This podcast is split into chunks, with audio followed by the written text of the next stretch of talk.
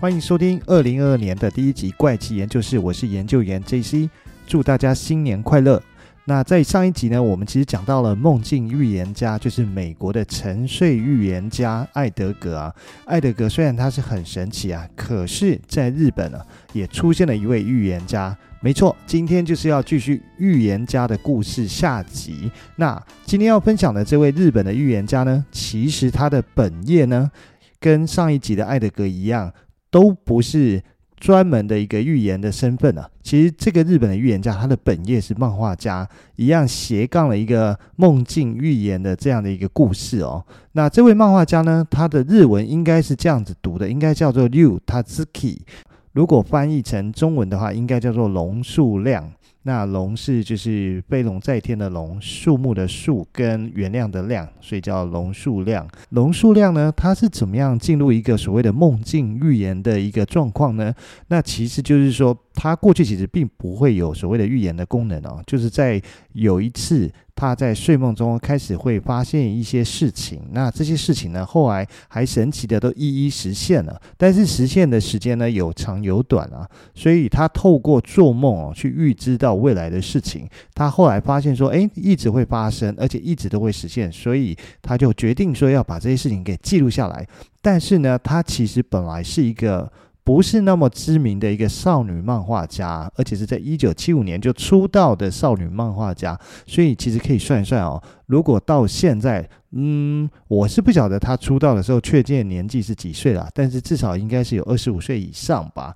所以如果算到现在，她至少是超过六十岁以上的年纪喽。那那个时候的她呢，只是一位普通的漫画家。但是在一九八五年五月的一个晚上啊，他突然从噩梦中惊醒啊。那这个梦呢，其实是他站在地面上突然裂开，整个人就不断的往下掉啊。那周围还传来其他人的一个哀嚎声。那醒来以后呢，龙庆幸说这只是一场梦。但是没多久，日本就发生了一场地震，所以呢，他先是心里面想说，这应该只是巧合而已吧。可是几天之后，他就做了一个关于灾难的一个噩梦。这一次呢，他坐在一架飞机上面，但是他不知道飞机要飞到哪里去，所以他就问了一下坐在旁边的乘客说：“诶，我们是要去哪里呢？”而旁边的乘客就回答他说：“诶，我们是要飞去英国的。”但是话才刚说完啊，这个飞机就开始剧烈的晃动啊，没一会儿就是广播里面就传来机组人员安抚乘客的一个声音啊，但是飞机上还是一团乱啊。那在一阵突然的下坠中呢，那龙就从梦里面惊醒。结果到了六月份，龙无意间在国际新闻看到有一架印度的航班啊，在爱尔兰附近坠入了大西洋啊。飞机上所有的人，包括机组成员，一共有三百二十九人全部罹难。所以龙呢，他就彻底的一个吓到，他就想说：诶，这不是跟他梦里面所看到的梦境都一样吗？所以呢，他就开始画一本叫做《我所看到的未来》的一个漫画。就在陆陆续续的更新之中呢，他记录下他所梦到的十五个梦境。这十五个梦境就包含上面刚刚讲的两个梦境。这十五个梦境里面呢，最短的在十五天就发生了，其他当然比较长的有陆续来到十五年、二十年它才发生。不过呢，它最终还是会慢慢的实现。目前为止呢，十五个梦境里面。有两个梦境没有发生，那有一个梦境大概实现了一半，那为什么是一半呢？后面再继续跟大家分享好了。但是这部漫画实在是太过于奇幻啊，就反而是在当时造成热销啊，让读者们争相购买到绝版啊。但是呢，绝版后几十年，为什么突然又红起来？甚至是二手的拍卖啊，在网络上就炒作到二十万日元以上呢？事实上，其实它就是在二零一一年的时候，日本爆发了所谓的三一一大地震啊。而在当时的漫画里面呢，就曾经记录到他预言二零一一年的三月会有大灾难发生，因此呢，网友就热烈讨论，所以这本漫画才会在二零一一年的时候突然又爆红起来。那目前在所有的二手漫画拍卖中，拍卖出最高价格竟然有二十七万八千日元哦。我们接下来就来看看，除了上面讲过的两个梦境以外，另外。呃，十三个梦境里面，我大概有整理到将近十个梦境的部分，所以还是有三个其实是整理不出来，就是找不到他的一个故事啊。但是我们就来听听另外十个梦境里面，他大概是讲什么事情吧。第一个预言的故事呢，就是要从富士山来开始说起哦。就是相信对日本有一定了解的朋友就知道，说富士山除了是日本人的一个精神象征以外，它其实还是一座活火山哦。而富士山的类型是一种呃层状火山，它在历史上一共喷发过十八次。最近一次的喷发，其实是在三百一十四年前的一七零七年十二月十六号，富士山一共有持续长达两周的一个喷发哦，喷发指数是高达五级，而喷射出来的火山灰则是高达两万公尺。东京呢，就直接呈现了将近四公分厚的一个火山灰啊，而且伴随着海啸跟地震，还造成当时的一个大量的人员伤亡啊。现在就有专家发现啊，其实只要一公分厚的火山灰哦，就可以造成东京的水源过滤系统跟电力传输系统彻底的瘫痪哦。所以说呢，如果现在富士山就喷发的话，很有可能会造成超过十公分的一个火山灰的沉积哦。东京呢，也可能会从此陷入瘫痪哦。在二零二零年的时候，就有日本媒体发现，本来的富士山哦，它的山顶那都是铺着一层厚厚的一个白雪。但是呢，在二零二零年的时候，竟然发现一点积雪都没有，所以这是不是代表着富士山的火山口温度升高，甚至有可能有喷发的可能性，所以才会让这些积雪全部都不见？不过接下来我们就来听听看富士山的火山喷发跟漫画到底有什么关系哦。其实富士山再次喷发，在这个漫画里面，它算是第十四个预言了。不过在前面的十三个预言几乎都实现了，可以这样讲。但是有个预言只只有实现一半。不过呢，它的这个。富士山预言本来其实是预言要在二零二一年就要喷发的哦。但是呢，并没有发生。他本来预言的时间点是二零二一年的八月底，但是这个时间点已经过去了。那到底是怎么回事呢？是他的预言开始失准了吗？还是说有一些其他什么样的原因呢？当然，后面我会再提到他自己有一个解释。不过呢，我们先来看看。首先呢，我们先回到上个世纪大概八零年代的时间线，我们来看这本漫画哦。这本漫画里面的预言哦，一共记录了十五个预言梦境的内容。而前面的是三三个梦境的故事呢，在现实中也都依序发生了，还有两个还没有发生哦。这也是为什么龙数量会呃如此的一个在当时会以一个预言家的一个身份爆红啊。但是关于他是怎么开始他的一个预知梦境呢？这就要从他的第一个预知梦来说起。不过在接着说他的梦境之前，要先说我其实只有整理到他十二个梦境的部分，所以有三个梦境其实我是整理不到，所以我就把接下来的。十个梦境呢，依照他的梦到的一个时间序去作为一个排序啊。首先，梦境一呢是发生在一九七六年的十一月二十四号，就是龙他梦到了英国皇后乐团主唱弗莱迪的离世啊。那他在梦里是这样的，他看到一位唱片制作人正在怀念皇后乐团的主唱弗莱迪的离世啊，而离世的原因是因为某种传染病而去世啊。结果在十五年后的一九九一年十一月二十四号，当时四十五岁的弗莱迪就因为艾滋病所引起的一个支气管肺炎而去世啊。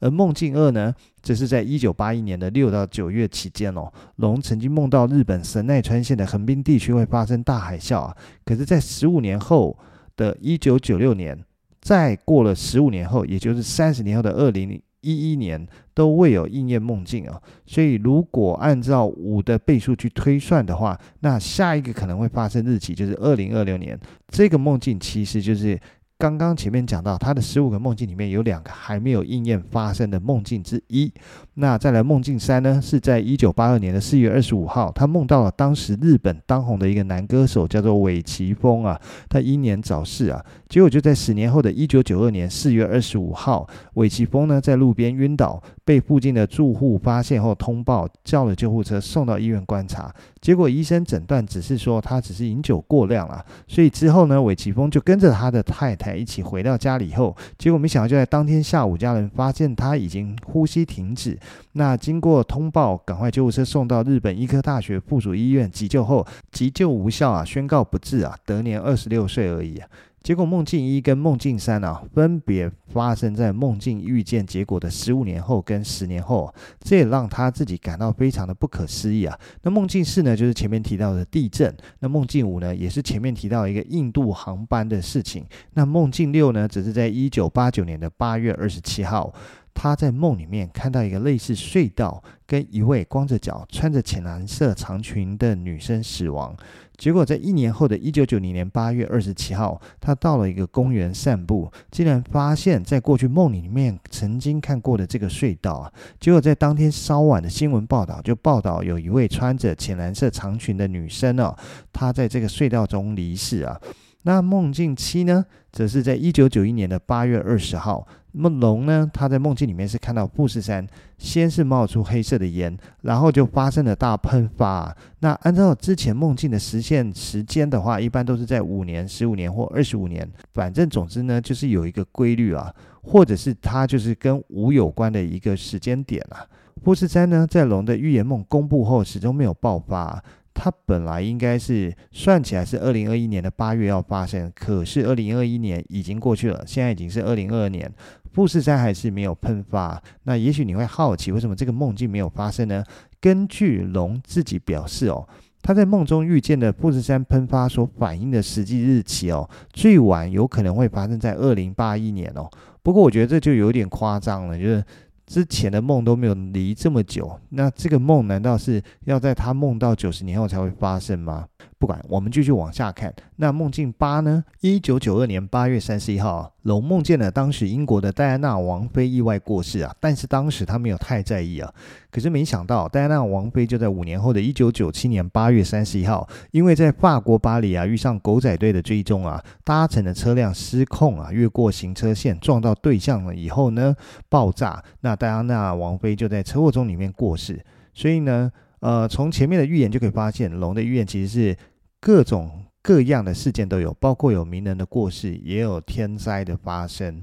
那接下来呢，我们继续看梦境九，是在一九九五年的一月二号，龙在梦里面呢看到一个前所未有的一个灾难画面，在梦境中他看到大量的建筑物倒塌，整个地面剧烈的震动摇晃啊，就是一场惊人的大地震啊。不过这一次的梦境呢，它不需要等到五年还是十年后，而是在十五天后，就是一九九五年的一月十七号，在日本的神户就发生了超过七级的大地震，当时是七点三级的一个大地震，也就是我们熟知的阪神大地震哦。这一次的地震是日本自一九二三年关东大地震以来哦，规模最大的一个都市直下型地震啊。由于神户是日本的一个大城市啊，人口密集啊，当时人口大概也有一百零五万人，而且地震又是在清晨。发生，所以造成相当严重的一个伤亡啊。据当时官方的统计，有六千四百三十四人死亡，四万三千七百九十二人受伤啊。房屋受创而必须住到组合屋的人有将近三十二万人。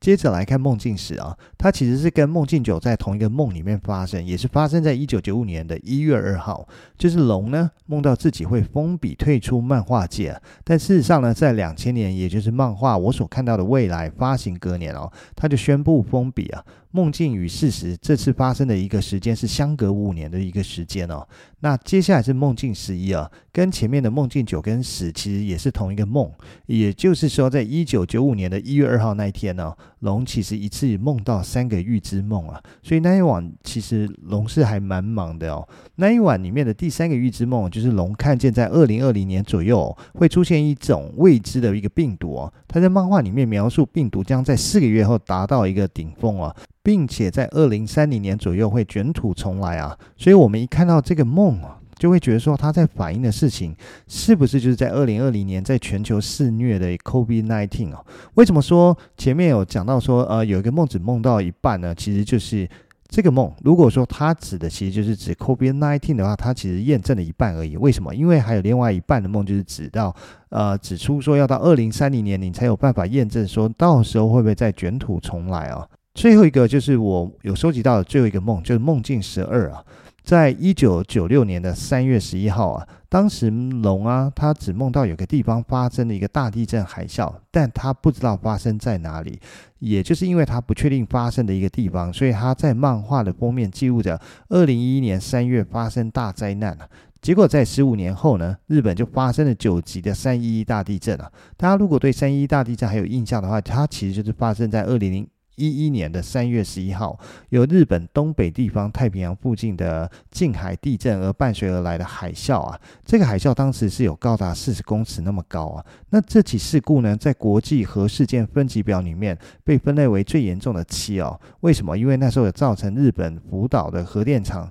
一个核泄漏的事故啊。所以呢，这是呃东日本大震灾所引发的一个灾害啊。那这次的事故所造成的受灾面积哦，几乎跟名古屋这个地区是一样大，就是大概有三百三十七平方公里这么大。那到这边为止呢，就是其实在这本漫画里面的主要的预言哦。而在一开始的时候也提到，这本漫画在二手拍卖市场上面其实被炒作的非常厉害。所以在去年呢，出版社表示说要推出一个正常价格版本的一个复刻版漫画。而本来已经退出漫画界的作者龙啊，他再次新增了一些内容啊，内容里面包括说他是怎么梦见这些预言的，还有就是新增了一个之前他还没有公布过的一个预言梦啊，所以在这本复刻版的漫画封面上，就跟之前旧版本的封面有一点不太一样的地方。那分别是哪里呢？其实，在原来旧版本的漫画里面，它是一个女生遮住一个眼睛嘛。那另外一个没有遮住的右眼，其实是流了一滴泪下来。但是在新版本，就是复刻版的漫画上，那滴眼泪已经不见，而且上面还多了一个完全版三个字。然后在内容上面，除了刚刚讲到说他是怎么呃发现这些预知梦以外呢，还多了一个没有公布过的预言。那所以接下来我们就来听听看这个新增的预言梦是什么吧。这个预言梦呢，其实还跟我们有一点关系，就是说这个预知梦它要从上个世纪的九零年代开始说起哦。因为在当时呢，龙他去了印度旅游啊，在旅游途中呢，他做了一个梦。梦到他其实从太空俯瞰地球，他看到所谓的西太平洋海域啊，原本是一片平静啊。在这边要讲一下西太平洋海域是哪里？西太平洋海域其实就是我们所身处地方面向太平洋这一块。那东太平洋的话，其实就可以讲是接近美国西岸的那一块。那他看到的西太平洋海域本来是一片平静的，但是很快很快的，在日本还有台湾之间的海域呢，也就是琉球群岛这一个地区，竟然不断的冒出泡泡，就好像是海水快要被煮沸了一般。他看到这一幕呢，他其实感到十分的惊奇哦。一开始他以为是海底火山爆发，但是呢，还没有看到后续，他就醒过来了。所以他其实没有后续，他不知道这个梦到底想要表达什么。所以呢，他没有把这个梦收入梦境，但是他还是先把它画了下来，就是做了笔记。但是他没想到，在二零二一年的七月五号，龙再一次梦到了二十二年前的这场梦。在梦里面呢，这个海水依然在不断的冒着泡泡，随着时间一分一秒的过去，泡泡就变得越来越多，而海平面则是不断的上升。最后面呢，一个比三一一地震更严重的一个地震，它引起的。比当时引发了四十公尺高的海啸还要高三倍的一个海啸，高三倍的海啸，那大概就是超过一百公尺的一个巨大海啸吧。它向周围的陆地冲去哦，直接将日本三分之一的一个土地给淹没。不过，这个梦境预测的不只是只有灾难啊。那因为随后他马上就看到有一片新的陆地从原本冒泡的海域中升起，而这块新升起的新陆地竟然就将日本、台湾、香港还有菲律宾都连在了一起。那这个梦实在是太过离奇跟难以置信啊！但是出于习惯，他还是把它记录下来，画下来，画了一张草图哦。那除了这个画面以外呢，龙还看到事情发生的日期是二零二五年的七月五号。他表示说，他非常清楚的记得这件事情是发生在上午啊，所以这个事情虽然十分的离奇啊，但是到时候真的到二零二五年，真的会有新的陆地浮现吗？还有，就真的会发生这么严重的一个地震吗？不过，关于龙到底是一个真的预言家呢，还是说只是单纯的巧合呢？这个我相信就是见仁见智了，大家信者恒信啊，不信者很不信。那时间也差不多，那今天就先跟大家分享到这边喽。那我们下周再见喽，拜拜。